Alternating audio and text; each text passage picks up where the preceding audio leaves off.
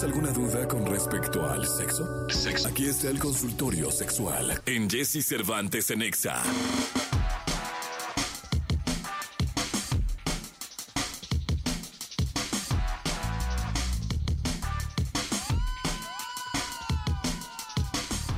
8 de la mañana con 6 minutos, 8 de la mañana con 6 minutos. Gracias por estar en contacto con nosotros. Seguimos y ahora tenemos, estamos estrenando sexóloga, caray, en este programa. Verónica Massa va a estar con nosotros a partir del día de hoy, dándoles consejos, contestando sus preguntas, eh, tocando temas importantes en torno a la sexología. Que eh, vaya que la sexología, Vero, nos mueve siempre y nos mueve bien, ¿verdad? ¿Cómo estás? Bien, Jessy, muy contenta de inaugurar esta nueva etapa del consultorio sexual y efectivamente la sexualidad es lo que somos todas las personas, es parte intrínseca de nuestro ser, así es que obviamente es siempre apasionante hablar de ella. Oye, eh, pero y siempre de alguna u otra forma el sexo nos, nos lleva, yo no me imagino a alguien asexual, asexual de por vida, ¿va? Pues fíjate que la asexualidad como tal sí existe y de hecho se considera una orientación sexual, que tiene que ver con factores psicológicos, e incluso fisiológicos, no biológicos, pero no es lo más común. Sí, digo, yo no sé si, por ejemplo, los curas de la iglesia sean asexuales. Bueno, ahí yo no creo. perdón, perdón, bueno, bueno, ya, perdón, perdón. perdón sí, perdón, pero ya, hombre. Ya, ya. Habrá alguno, habrá alguno. Se me salió la inocencia, que, la poca que me queda, ¿no? Oye, eh, vamos a las preguntas, ¿te parece? Me encanta. Mira, esta sección es eh, todo el mundo, mm, bueno, puede subir a las redes sus preguntas, yo te hago las preguntas y tú les vas respondiendo. También a los amigos pueden hablar directo con Vero, pueden marcar al 55 79 19 59 30 o mandar un mensajito, mandan su mensaje, nosotros les llamamos y hablan directo con Vero o bien...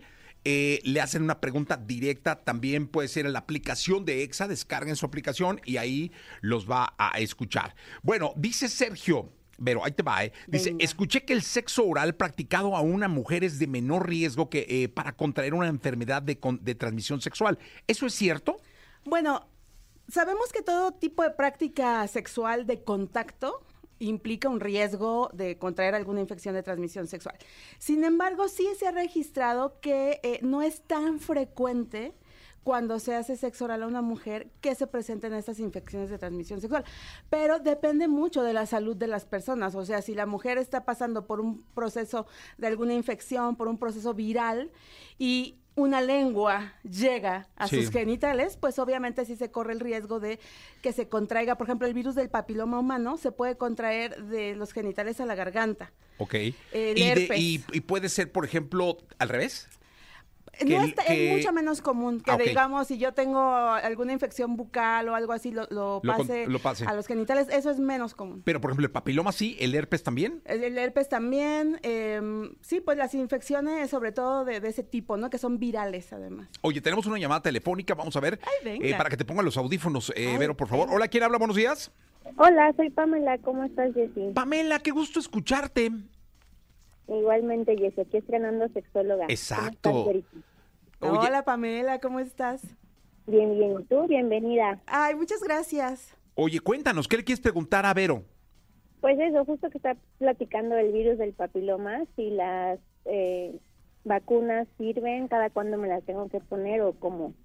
Ay, qué buena pregunta, Pamela. Y fíjate que sí, sí sirven las vacunas eh, para pues para evitar el contagio del virus del papiloma humano, que sabemos que es un virus muy, muy común. De hecho, se, se ha hecho el cálculo que la mayoría de los habitantes en este planeta han tenido alguna vez eh, pues el virus del papiloma. Como todo virus, lo tienes de por vida. O sea, si te contagias, ya es un virus que se queda en tu cuerpo, más sin embargo, no siempre está activo. Cuando está activo es cuando se generan las famosas verrugas genitales que pueden derivar en cáncer cervicouterino, por ejemplo. Entonces sí es muy importante tener un control de eso. Las vacunas se ponen en hombres y mujeres cuando son chavitos. O sea, normalmente entre los Eh, 10 y 15 años es una buena edad para ponerse la vacuna, pero también las mujeres eh, ya ma- o sea, con mayor edad pueden ponérsela de preferencia antes de comenzar su vida sexual. Y la verdad es que sí, funciona muchísimo. Te cuento, Pamela, que yo fui parte de los protocolos hace muchos años justo para sacar esta vacuna contra el, el- el contagio del papiloma. Y la verdad es que he sido la más feliz porque nunca más me volvió a pasar. Entonces, sí la recomiendo. Ahí está, pues Pamela, pues ahí está, hay que, hay que vacunarse. Ok, muchas gracias. No, hombre, gracias a ti, Pame, por marcar, por estar y por eh, ser una parte de nosotros. Leonie dice, mi novio vive en Alemania y yo en México. Nos vemos por temporadas y cuando nos vemos tenemos sexo de vez en cuando. El tema es que cuando nos separamos, eh, siento que lo extraño mucho sexualmente. Hemos probado el sexting, las videollamadas, pero no nos funciona. ¿Es normal? Bueno, en sexología no hablamos tanto de si es normal o anormal. Digamos que mm, sería común, más o menos, porque a fin de cuentas la excitación viene de muchas em, posibilidades de nuestro ser. Por un lado, y la más importante, es nuestra mente. En nuestra mente tiene que estar esta fantasía, este contacto. Entonces, aquí en su caso, yo les recomiendo, por un lado, que fantasían más, que tengan más fantasías, que se compartan cosas más picantes. No es solo prendo la cámara y me encuero, sino eh, que tengan como toda esta charla de qué les gustaría que se vayan excitando. Y por otro lado, no olviden que hoy en día hay muchos juguetes sexuales que se pueden enlazar con aplicaciones y donde eh, quien está en Alemania puede eh, acomodar el juguete de la que está en México. ¡Ándale! Y eso se vuelve súper lúdico, porque entonces ya tienes frecuencias, tienes velocidades, tienes formas de vibración y entonces se hace más entrañable el jugueteo. Oye, desde Alemania. Sí, desde Alemania lo pueden controlar y entonces tú ya tienes tu, tu juguete sexual, que hay Sí. de muchos tipos con esta función. Y bueno, dale alegría. O sea que ahí desde. Alemania funcionaría mucho el más, más, más, no más. exacto, exacto. Eh, tenemos llamada telefónica, Vero. Hay Uy, otra, otra persona por aquí. Hola, ¿quién habla? Hola, buenos días, habla Nacho. ¿Qué pasa, mi Nacho? ¿Qué ¿Cómo onda, estás? Nacho? Escuchando los buenos días y este, bienvenida, doctora. Pero, Ay, gracias, Nacho, qué gusto. Qué bueno, qué bueno. Oiga, dos preguntas, doctora. Venga. La primera, este, ¿hay algún riesgo de tener relaciones sexuales sin preservativo días antes de que sea la menstruación? Bueno, siempre hay un riesgo eh, cuando se hace el coitus interruptus o cuando se usa el método del ritmo, eh, pero esos días que son previos y justo después de la menstruación vendrían siendo los días más seguros. Yo no recomiendo nunca el ritmo, pero hay personas que por determinadas circunstancias, Nacho, les queda bien, les conviene. Entonces hay que recordar que es a la mitad del ciclo cuando se presenta la ovulación. Entonces depende de, eh, de cuántos días sea el periodo de tu chica, de 28, 30, 31 días, y ahí cuentan a la mitad y guárdense, digamos, unos siete días antes, siete días después de esa fecha. Nos Ah, deja perfecto. pocos días, pero sí se puede, ¿no? Digamos, después Muy y antes de la menstruación. Mira, Nacho, eh, bien, si te puedo servir de algo, yo usé el ritmo toda mi vida. Sí. Eh, uno de mis ritmos se llama Jesús, la otra se llama Ana y el último de mis ritmos se llama Michelle. Entonces, este, pues me funcionó porque me dio tres hijos maravillosos, pero pues ten- te- tienes que ser muy exacto y muy preciso. Hazle Sí, caso sí, a Jessy, mejor usa un condoncito, no pasa nada y se siente igual y ya hoy en día hay un montón de preservativos de todo tipo, los ultra finos que para los que se quejan de que no se siente igual, sí se siente igual con los ultra finos. Muchas gracias. Eran, doctora. eran dos, ¿no? Sí, sí, sí. Y la otra es, este, igual, bueno, en este caso mi chica eh, empezó apenas su periodo, pero días antes, cuando tuvimos relaciones, y me decía que se sentía muy bien. ¿Eso también ayuda a que su ciclo sea más tranquilo o menos doloroso o no tiene nada que ver?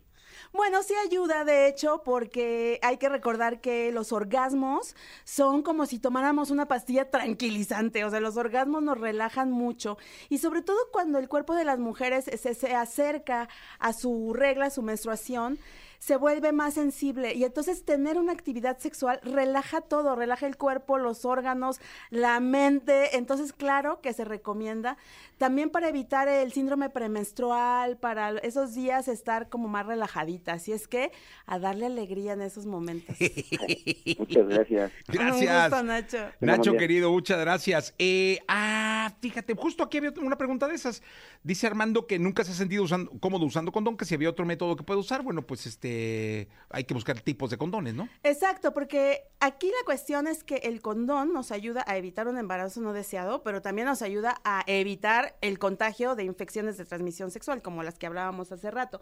Entonces son dos cosas diferentes y por ello sí se vuelve muy necesario el uso del preservativo.